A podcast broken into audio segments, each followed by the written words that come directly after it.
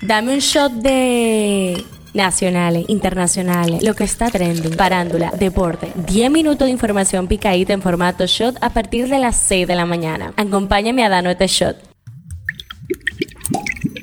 Buen día, feliz miti miti de la semana miércoles 14 de junio. Soy Gabriela de la O y esto es el Shot Diario. El tema que está caliente aquí. Las autoridades de República Dominicana desplegaron este martes lo que definieron como la operación más grande contra redes criminales en el país, cuyos miembros son investigados por asesinato, narcotráfico, ciberdelincuencia, corrupción en las cárceles y sobornos a altos cargos. En el operativo puesto en marcha en el norte dominicano y denominado Halcón Cuarto, intervinieron 71 fiscales y 1.350 policías y militares. Entre los supuestos cabecillas figura Joel Ambioris Pimentel García, alias La J, deportado de Estados Unidos después de cumplir una pena por narcotráfico y señalado como la persona que recientemente amenazó por WhatsApp a la Procuradora General de la República, Miriam Germán Brito. El tema que está caliente allá. El expresidente Donald Trump compareció este martes ante una corte federal de Miami donde se le leyeron los 37 cargos penales que enfrenta en una acusación histórica por el caso de los documentos clasificados. Es el primer exmandatario de Estados Unidos acusado de cargos.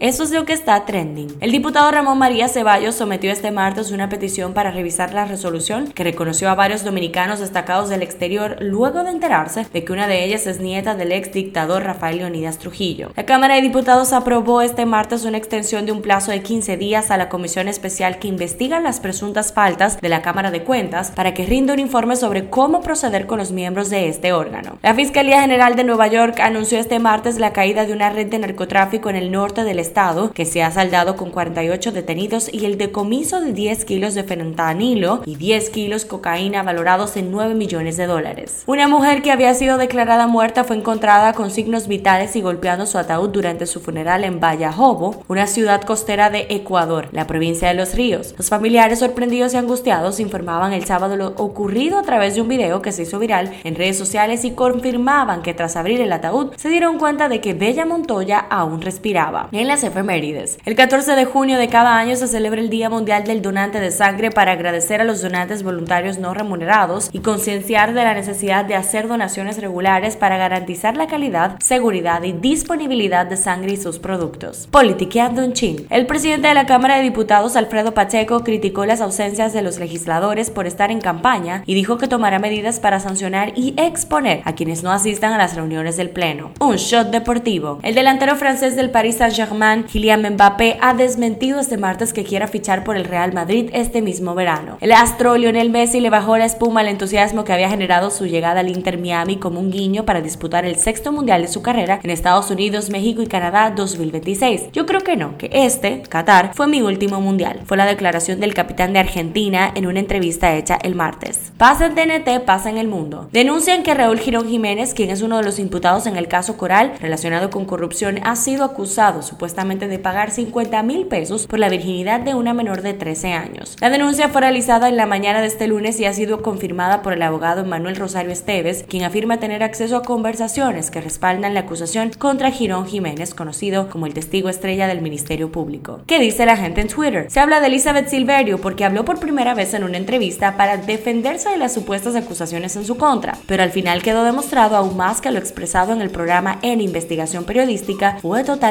cierto, ya que reiteró varias cosas que ya habían sido demostradas que no eran ciertas. Silverio, quien se hace pasar por experta en neurociencia y una gran eminencia, volvió a reiterar con mucha seguridad varios elementos cuestionantes en su perfil profesional y que las mismas fueron refutadas en los trabajos realizados por el programa N Investigación Periodística. Este shot llega a ustedes gracias a Harina Mazorca. Esto ha sido todo por el día de hoy. Recuerden seguirnos en nuestras redes arroba para más actualizaciones durante el día. Nos vemos cuando lo escuchemos.